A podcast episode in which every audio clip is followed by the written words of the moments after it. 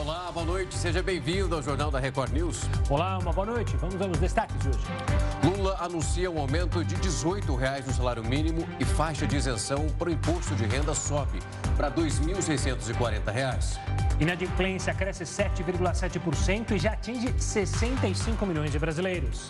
Defesa de Daniel Alves muda a versão dos fatos e definição se lateral permanece ou não na prisão sai até amanhã. Coreia do Sul classifica a Coreia do Norte como nação inimiga e diz que Kim Jong-un tem plutônio para fabricar 11 bombas atômicas. Mais um trem carregado com materiais tóxicos descarrila nos Estados Unidos e a Agência de Proteção Ambiental do país acompanha o trabalho. E ainda quase um mês depois, Machu Picchu é reaberta após onda de protestos no Peru.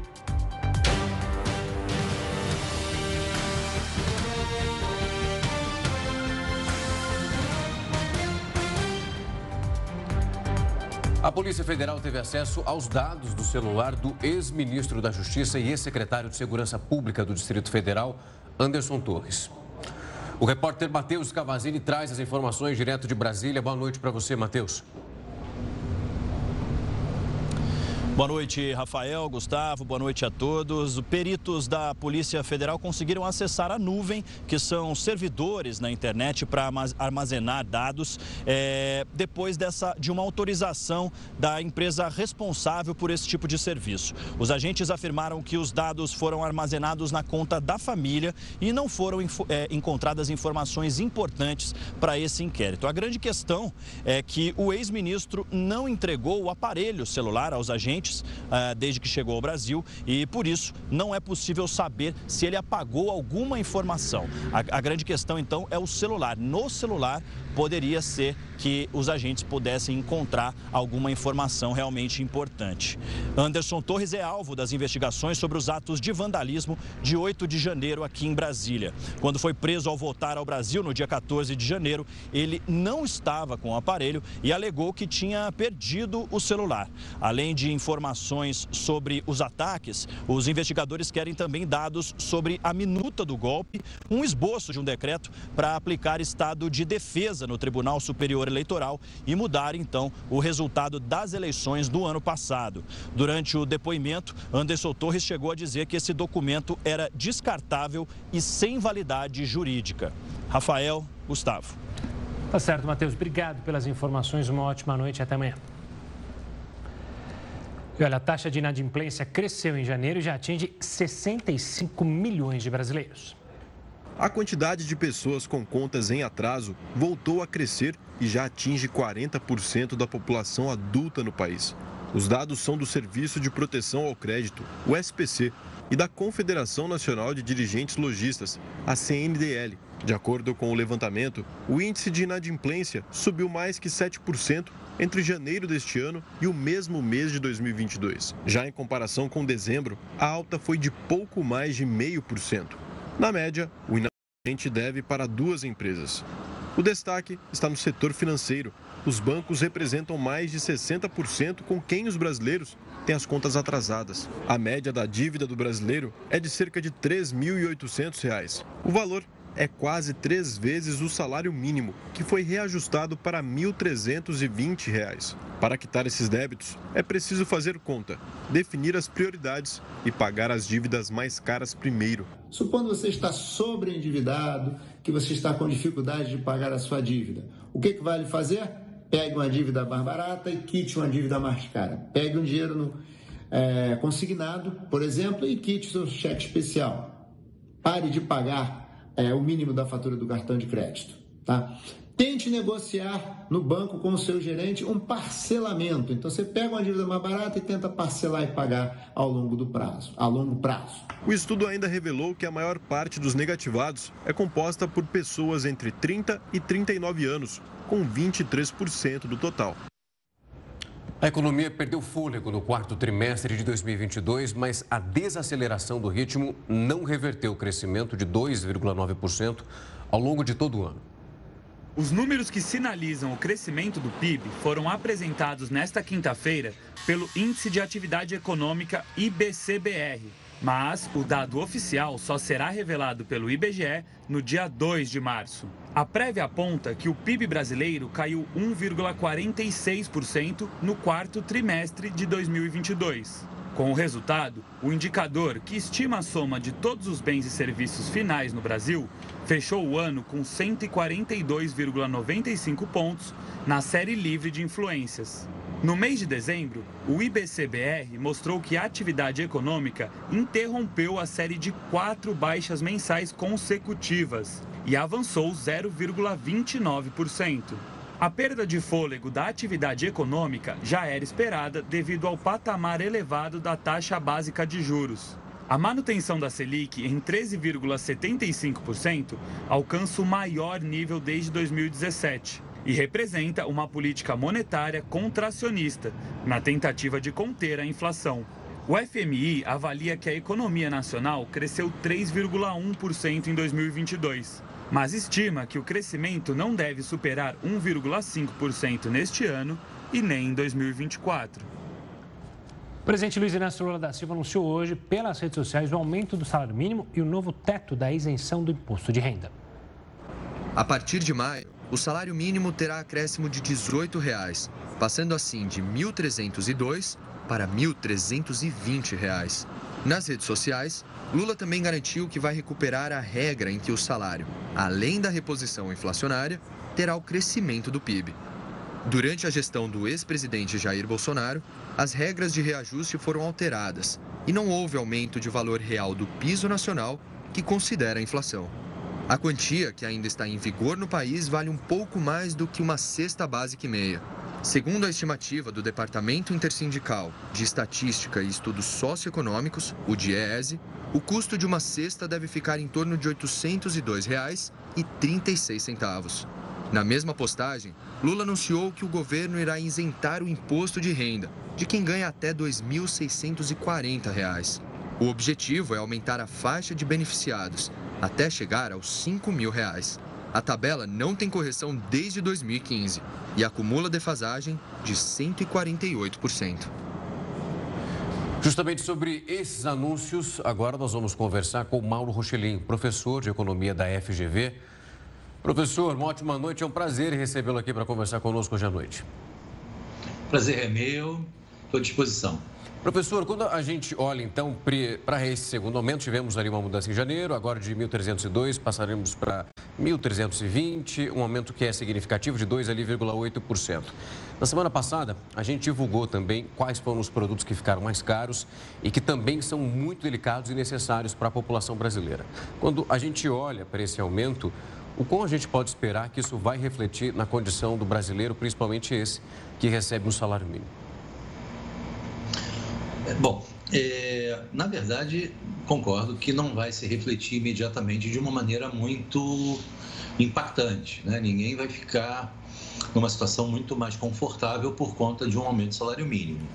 Mas, de toda maneira, o que foi feito aponta uma possibilidade, uma boa chance de que a política salarial passe a contemplar um ganho real de salário. Como aconteceu agora, a ideia, aliás, já divulgada, é que a regra seja aquela que reajusta o salário anual pela inflação, o salário mínimo anualmente pela inflação, mais um ganho correspondente ao avanço do PIB. Então, ainda, repito, ainda que não seja é, de fato um valor substantivo no bolso do trabalhador, mas se a gente pensar nessa política em termos de médio e longo prazo, a gente pode imaginar que algum impacto isso de fato vai ter. Mauro, e sobre a questão da isenção do imposto de renda aumentando, então, um pouquinho mais, muito aquém do que aquele valor acima de 5 mil reais, que era proposto até na campanha e que muito se fala aqui no Brasil, mas que dificilmente é colocado em prática? Pois é, é Gustavo, a gente já vem há, sei lá, sete anos, me parece, oito anos quase, sem que tenha havido é, reajuste nas diferentes faixas salariais no que se refere a imposto de renda, e isso na prática representa um aumento de imposto.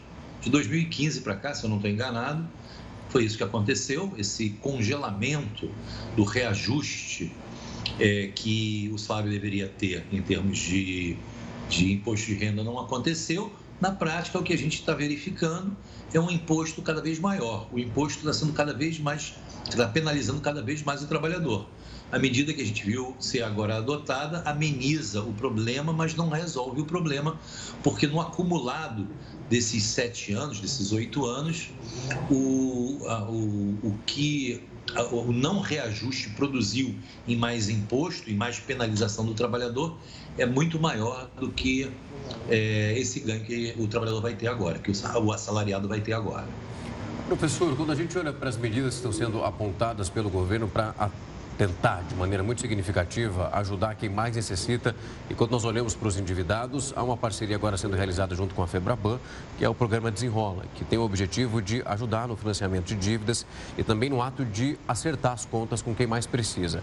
Quando a gente vai vendo um aumento ali e agora um programa sendo lançado para o governo, é também possível enxergar um momento de mudança e também que são significativas para ajudar quem mais necessita nesse momento? São medidas que vão se encontrando?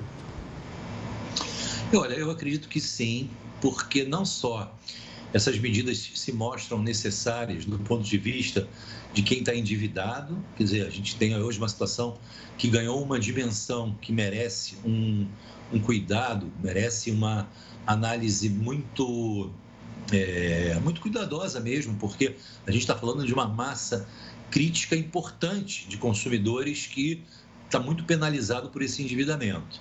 Então, eu destaco, na verdade, dois aspectos nessa questão. A primeira é exatamente essa, a penalização que o endividado tem por conta, por força dessa dívida. Agora, um segundo aspecto que eu acho também relevante e deve ser levado em consideração é que quando você tem uma, uma, uma, um endividamento nessas proporções que a gente tem hoje, isso é um empecilho para a gente pensar em crescimento sustentado.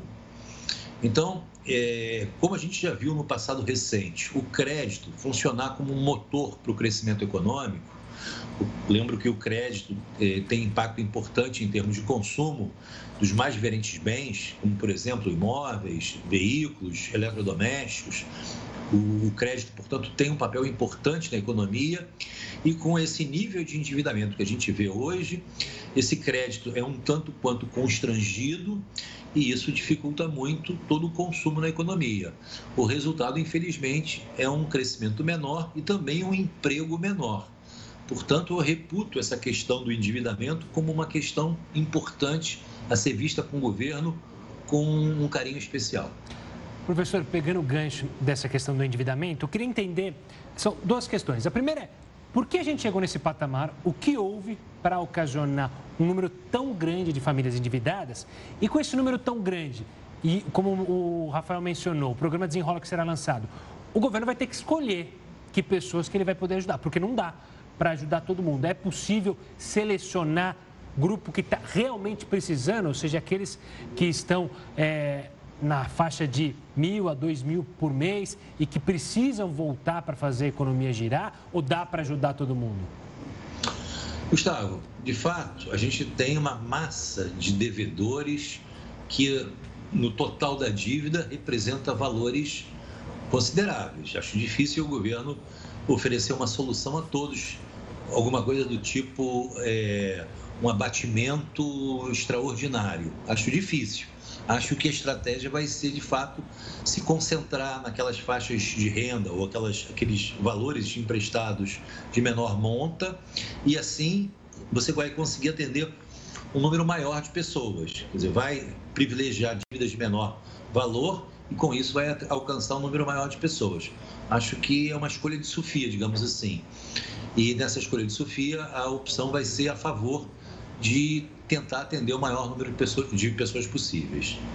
Professor, quando a gente olha não só para esse programa, a gente vê também o que passou pela Câmara recentemente, os programas são destinados para aquelas famílias mais carentes, como, por exemplo, além de manter o valor do Auxílio Brasil, que aí vai voltando para aquele Bolsa Família, eles vão dentro pelo menos o nome, mas de fato é o dinheiro que está chegando, mais 150 reais por criança até 6 anos. A gente mostrou aqui essa semana que durante o momento mais crítico da pandemia, a classe média acabou sentindo o efeito muito forte. E é claro, quando a gente compara com a população mais pobre, a gente imagina quem está mais embaixo, o quanto isso afeta. Quando a gente olha essas políticas que são colocadas para ajudar uma população que tanto precisa, é uma maneira de manter, digamos que num platô sem permitir que o pior fique ainda numa situação mais delicada? Olha, eu insisto, Rafael, são dois aspectos. Tem esse aspecto que você agora voltou a frisar, né, de, de é, favorecer aqueles menos favorecidos, dar chance àqueles que têm maior dificuldade em tentar é, recuperar uma situação de inadimplência.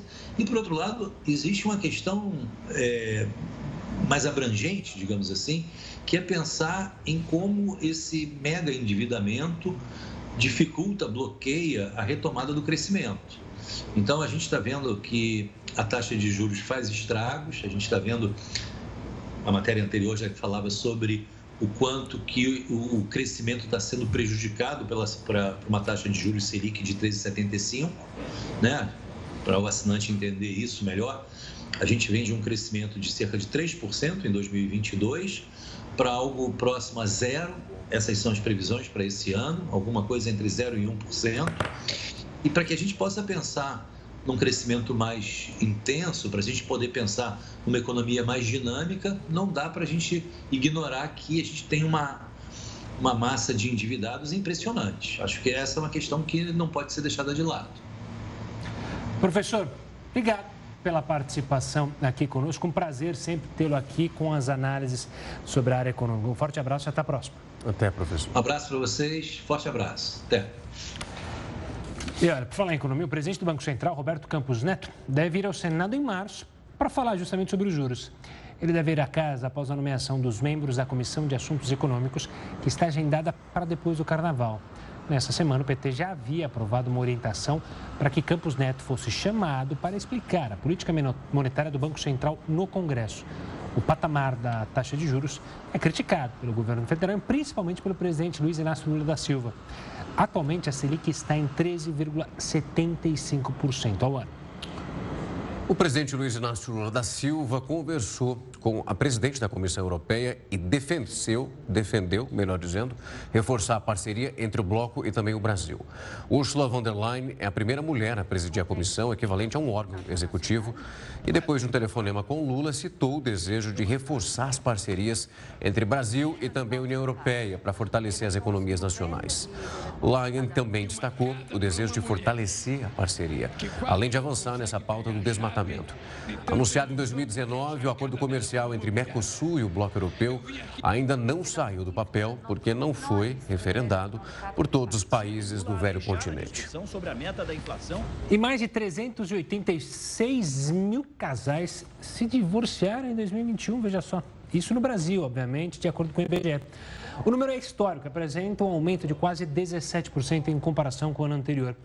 Vamos ouvir o Heródoto Barbeiro, que tem mais detalhes sobre isso. Heródoto, uma boa noite. Há fatores que possam ter levado a essa alta? A pandemia, o home office é um deles, ou seja, o pessoal ficou em casa e não se aguentou? Diga lá, Heródoto. Gustavo, acho que há várias hipóteses, viu?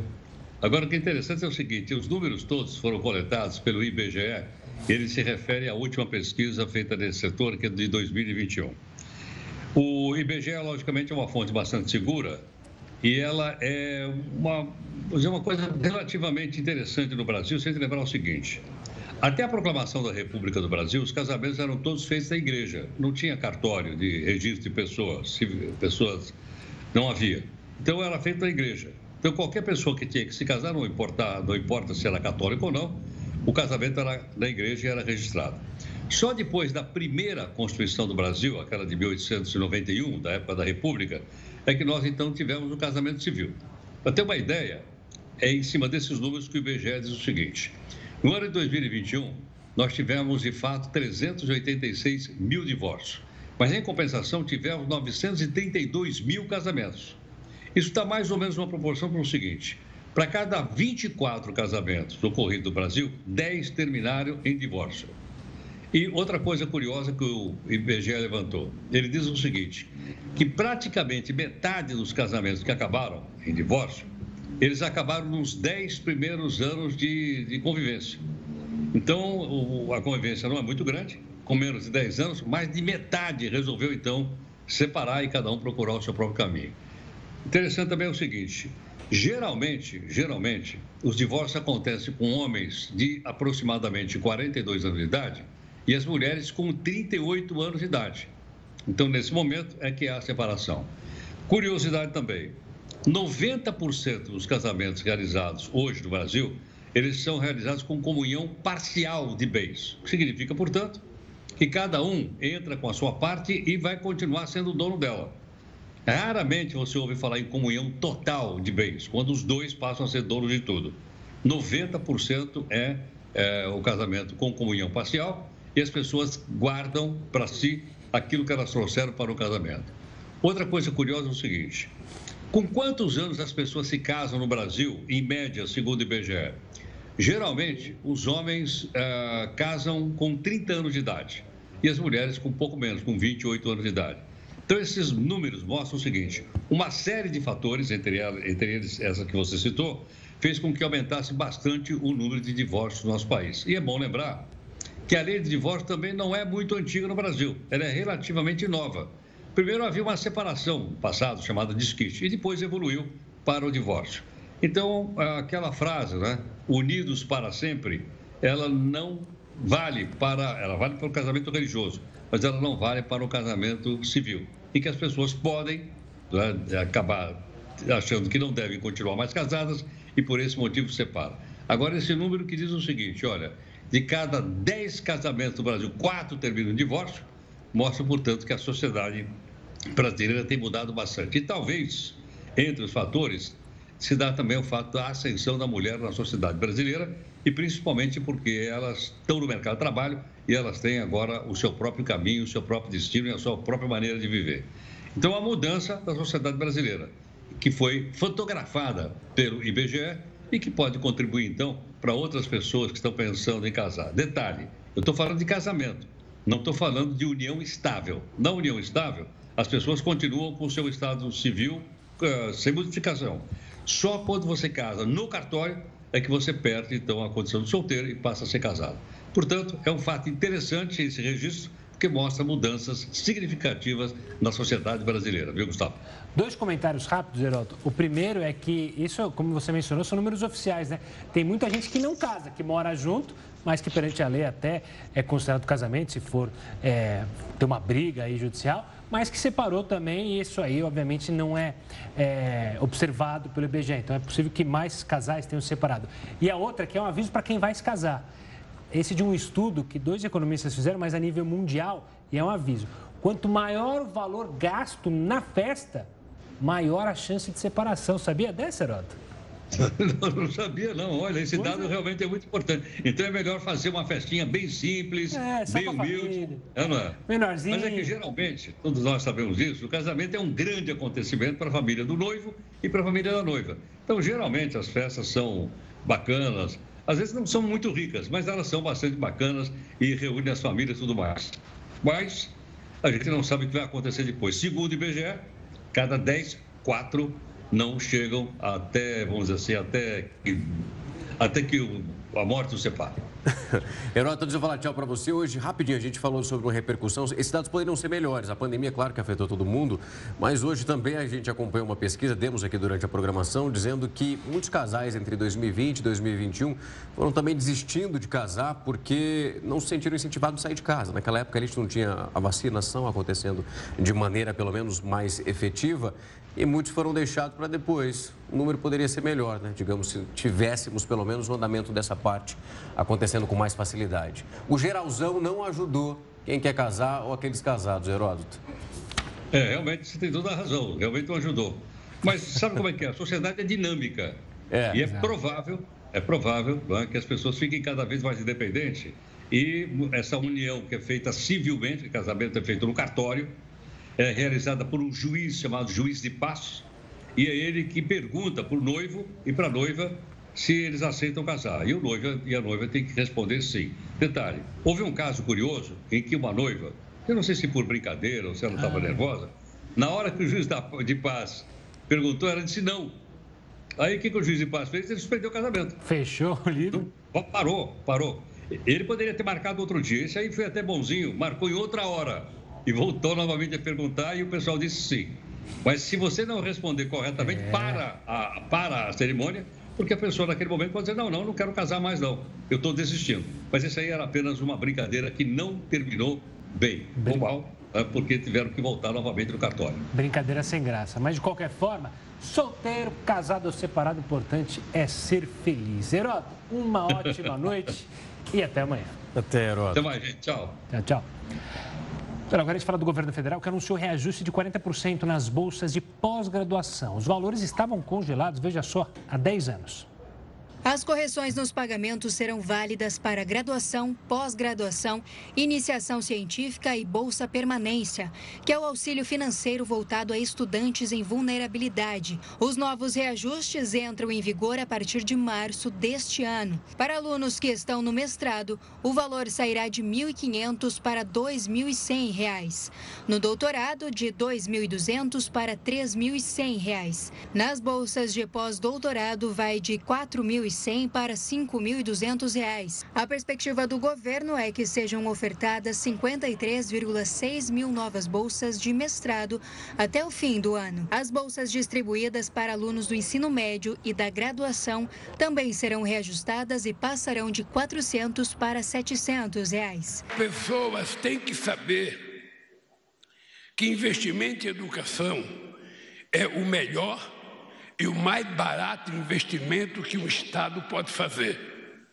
Porque esse país não quer a vida inteira ser exportador de minério de ferro ou exportador de commodities, soja e milho. Esse país quer ser exportador de conhecimento, quer ser exportador de alta tecnologia, quer ser, quer ser exportador, sabe, de inteligência. E para isso nós temos que investir na educação. E para isso nós temos que investir em pesquisa. De acordo com o governo federal, os reajustes implicam aporte de 2,38 bilhões de reais. Esses recursos são do Ministério da Educação e do Ministério da Ciência e Tecnologia em ações voltadas para o desenvolvimento da coordenação de aperfeiçoamento de pessoal de nível superior, o CAPES, e do Conselho Nacional de Desenvolvimento Científico e Tecnológico. O Exército trocou hoje o comandante militar do Planalto que coordenou as tropas no dia 8 de janeiro em Brasília. O general Gustavo Henrique Dutra de Menezes sai do comando. E quem assume o cargo é o também general Ricardo Piai Carmona, que deixa a diretoria de Educação Superior Militar. Durante a carreira, Carmona foi comandante do CEPOR. Integrou também a Academia Militar de Agulhas Negras e o Centro de Comunicação Social do Exército.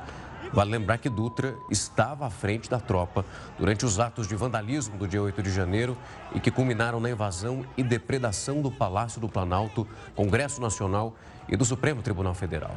Além da liderança do Planalto, o Exército também trocou outros seis comandos. Justiça de São Paulo concede liminar e suspende o decreto de falência da Livraria Cultura, o que a gente fala já já aqui no Jornal da Record News. Estamos de volta e o número de mortes no Brasil bateu recorde em 2021, enquanto os nascimentos tiveram o menor registro da série histórica do IBGE.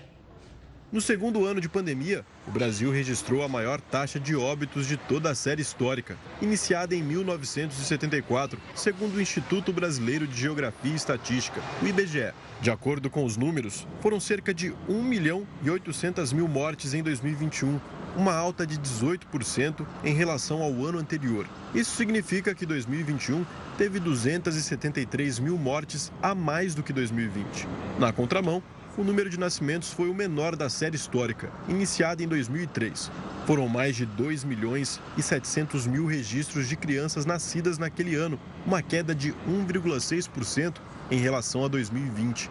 Isso significa 43 mil nascimentos a menos. Em relação à evolução nas mortes ano a ano, o Brasil vem apresentando aumentos consecutivos nos óbitos desde 2006. O IBGE revelou ainda que em 2021 o número de óbitos ficou concentrado principalmente no primeiro semestre do ano, época em que poucas pessoas haviam sido vacinadas contra a Covid. Já em relação aos nascimentos, desde 2018, o Brasil vem apresentando queda na taxa de natalidade de forma consecutiva. O IBGE informou também que a taxa geral de divórcios também cresceu. Passando de 2,15% em 2020 para 2,49% em 2021. Novamente, a pandemia foi avaliada como um dos principais motivos para o aumento no número. A Justiça de São Paulo concedeu uma liminar e suspendeu o decreto de falência da Livraria Cultura. A falência da empresa tinha sido decretada na semana passada com a justificativa de que o plano de recuperação judicial não estava sendo cumprido.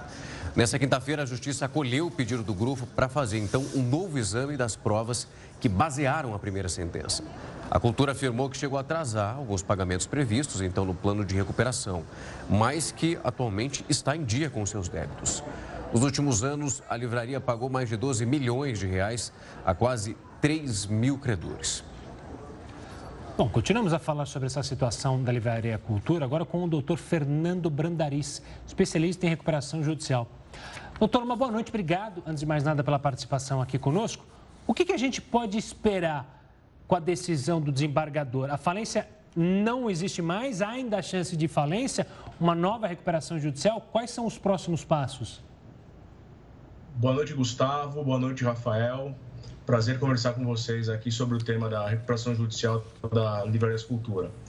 Bom, é, o juiz de primeira instância entendeu, ou pelo menos tinha provas, documentos de que a recuperanda não estava honrando com os compromissos de pagamento dos seus débitos e no recurso de agravo de instrumento interposto pela, pelas recuperandas, ficou demonstrado que vem honrando alguns compromissos, principalmente o trabalhista. Aparentemente, o que está fora, que eles estão tendo uma certa dificuldade em realizar os pagamentos, é somente com um credor, que é o Banco do Brasil. Então, juridicamente, nós temos uma sentença que decretou a falência.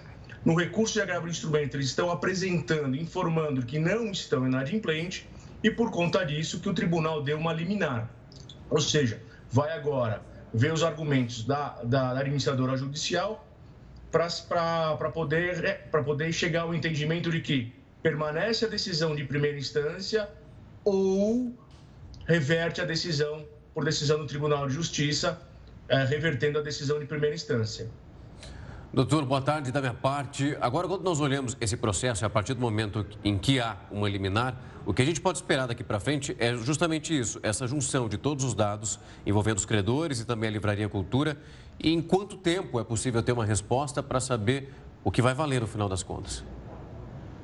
Olha, aparentemente é, vai ser um processo rápido, porque a recuperanda tem desejo de que isso resolva rápido, ou seja, não ter a decretação da falência. Eles distribuíram o pedido de recuperar o agravo de instrumento, se me falar memória, ontem, hoje já teve decisão, estão correndo atrás. E aí eu tenho uma opinião de que isso vai, pelos documentos que a gente analisou no agravo de instrumento, tem, ela tem, tem vindo pagando, tem realizando o pagamento das, dos seus débitos e, consequentemente, isso vai ser dado provimento ao recurso de agravo do instrumento e não vai ter a decretação de falência da, da, das livrarias culturas nesse momento. Pode ser que mais adiante, eventualmente, ela realmente não consiga honrar seus compromissos e aí pode vir a falência. Mas nesse momento, pelas provas que tem no recurso de agravo do instrumento, ela tem honrando os compromissos sim. E doutor, é, nesse tempo em que é esperada a definição jurídica, ela continua funcionando normalmente? Há problemas com a decisão da primeira instância? A liminar restringe algum tipo de pagamento ou não? Ela pode funcionar beirando a normalidade? Ou pode ter problemas também quanto a isso, em pagar credores, em receber é, de fornecedores? Procedimento normal, atividade normal. Ela teve a decretação de falência, teve um recurso tiveram um efeito suspensivo, ou seja, suspendeu o efeito da decretação da falência, ou seja, nesse momento não existe decretação da falência das livrarias culturas. Então, o procedimento é igual, continua comprando, vendendo, contratando e honrando com seus, com seus compromissos diários. Doutor, foi um prazer recebê-lo aqui e já deixa eu fazer uma correção. Me apresentei falando boa tarde, boa noite, são quase 10 da noite. Não, boa tarde. Boa tarde da noite. boa tarde, quase 10 da noite, mas é sempre bom recebê-lo aqui para entender esse processo todo, o que pode acontecer daqui para frente. Uma ótima noite para o senhor. Obrigado, boa noite a todos. Até. Boa noite. E a reunião dos bancos credores com Americanas terminou sem um acordo.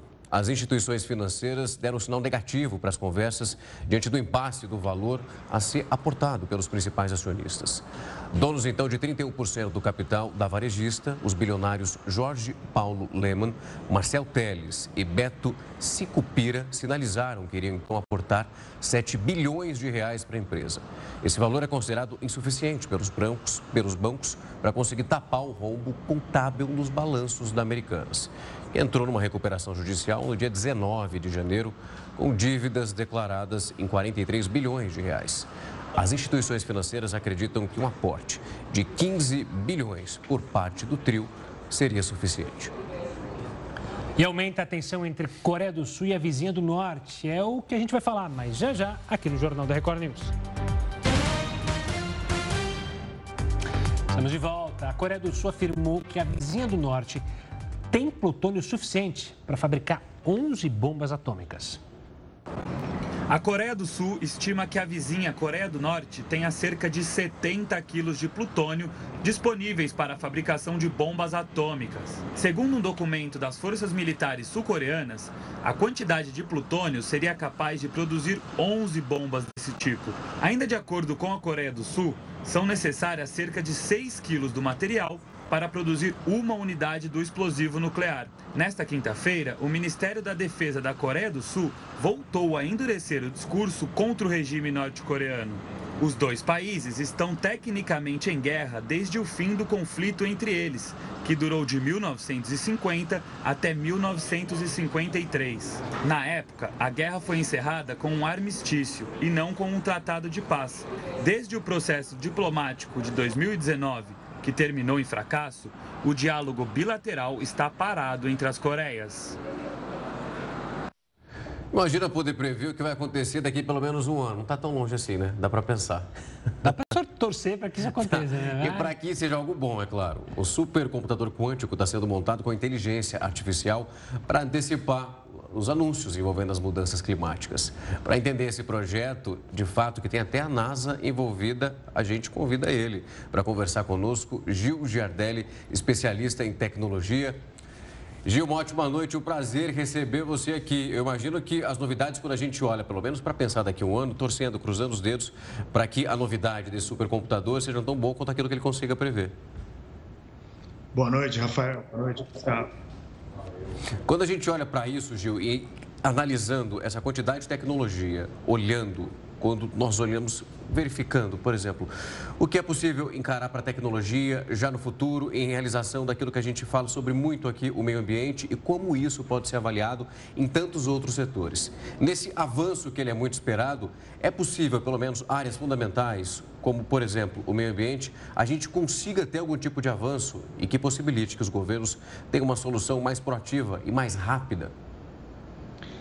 Já são 50 agências internacionais unidas, que vão desde a NASA até o Banco Mundial, estão analisando dados, disponibilizando para esses supercomputadores que vão nos dar, é, não apenas daqui é, sobre um ano da predição do mundo, mas o que pode salvar vidas num terremoto, num tsunami, nessas mudanças climáticas. O que está sendo é, monitorado são milhares de sensores, de dados, né? nunca se produziu tantos dados sobre o nosso planeta, e aí agora nós temos é, três supercomputadores em diferentes partes do mundo, é, ajudando cientistas e também é, as forças de gestão política para ajudar ajudar esse, o mundo a dar esse passo à frente. Então, uma desses é, supercomputadores que a NASA está à frente, ele já leu mais de 300 mil é, artigos sobre ciências, é, milhões de dados, e ele está agora sendo é, compartilhado com toda a comunidade. Isso começa quando o, o Prêmio Nobel de Física de 2021, né, o, o, o Dr. Manabe, consegue fazer uma fórmula de entender como será o futuro do planeta.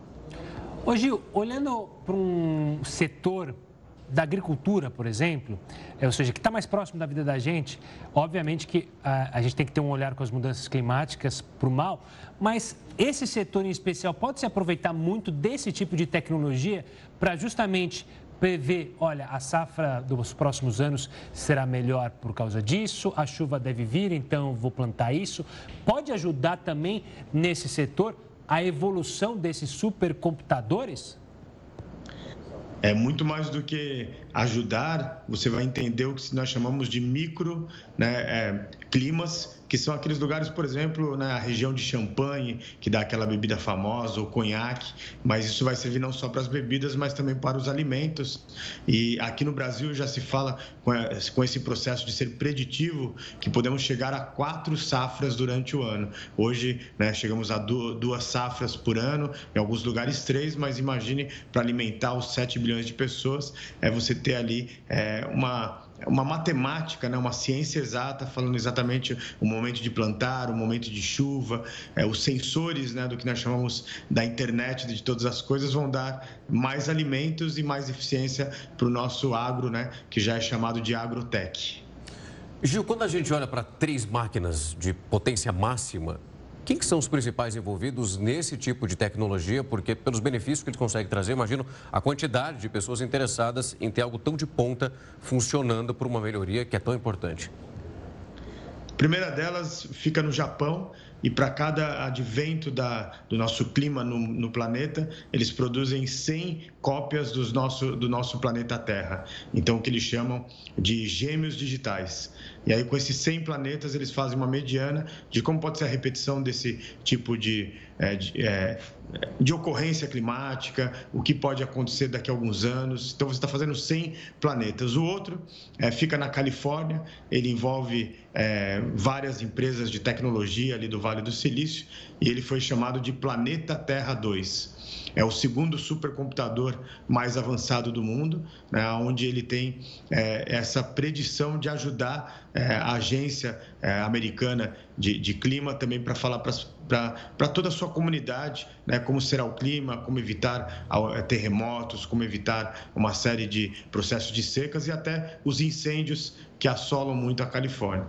E o outro que foi anunciado há poucos dias é essa parceria entre a NASA e a IBM, né, uma gigante azul, que sempre falou da inteligência artificial, que pesquisou muito sobre tudo isso, e agora ela faz essa parceria, mas todos esses três é, supercomputadores, iniciativas né, japonesas e americanas, elas estão dentro de um processo que chama de é, o Open Society da ciência, que seria a sociedade aberta de pesquisadores. Então, qualquer pessoa do mundo, inclusive aqui do Brasil, pode participar disso e ajudar seu país. Ô Gil, para o grande público, a gente tem recebido, sido bombardeado com informações de inteligência artificial que a gente não estava acostumado. Mas óbvio que eu imagino que os estudos e os investimentos nesse setor já eram enormes há algum tempo. Mas aonde que a gente teve essa mudança para a ciência, para se investir tanto e ver aí uma saída para resolver problemas do nosso mundo moderno. Tem algum ponto de partida que a gente pode especificar? Na, na área de tecnologia, é, Gustavo, a cada é, é, a cada cinco anos, né, nós triplicamos o nosso processo de, de, de, de, entendimento das máquinas, né, do que seria da linguagem de processamento de máquina. E agora, nos últimos dois anos, durante a pandemia, nós chegamos nesse momento que os cálculos que, cálculos que eram difíceis de fazer, é, por exemplo, na década de 30 do século passado, agora ficam extremamente fáceis e muito barato. Vou dar só um exemplo. Se você for ali na tabela periódica né, da química, tem ali o, o lítio, que é o terceiro daquela tabela, e você precisava fazer um cálculo para saber quantos prótons tinham. Isso, para a maioria das pessoas que estão assistindo, não significa nada, mas quando você calcula isso, te abre uma série de portas para ciências. E a partir dali você começa a falar de, de, cálculos que eram possíveis e imaginados no século passado, mas não tinha computação para é, é, entender qual seria desfecho disso. Então, com a computação quântica, né, com supercomputadores, e agora o, a cerejinha do bolo é que há pouco tempo atrás foi lançado o menor chip do mundo. Ele tem 2 nanômetros, ele é imperceptível a olho nu, mas apesar desse pequeno tamanho, ele tem 50 bilhões de transistores. Então, eu não tenho nem roupa para falar quanto de cálculo ele faz, mas ele faz cálculos que, que, que nos dão outros saltos da física quântica, é, voltando ali em Einstein, toda aquela comunidade que imaginava essa computação quântica. E eu aqui com dificuldade com subtração, adição, divisão. É nível alto, Gil, é nível alto. Prazer em receber você aqui para trazer um pouco mais desse ambiente para a gente entender a importância e o que a gente pode esperar será já para os próximos anos. Uma ótima noite, Gil. Uma ótima noite. Até. Valeu, Gil.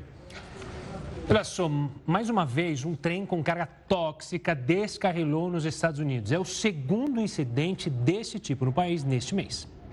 Vale lembrar que em 3 de fevereiro, um acidente aconteceu perto da divisa entre Ohio e Pensilvânia, causando um grande derramamento de cloreto de vinila uma substância altamente inflamável e cancerígena. Hoje, o acidente foi na cidade de Van Buren, no estado de Michigan. De acordo com as primeiras informações, ninguém ficou ferido.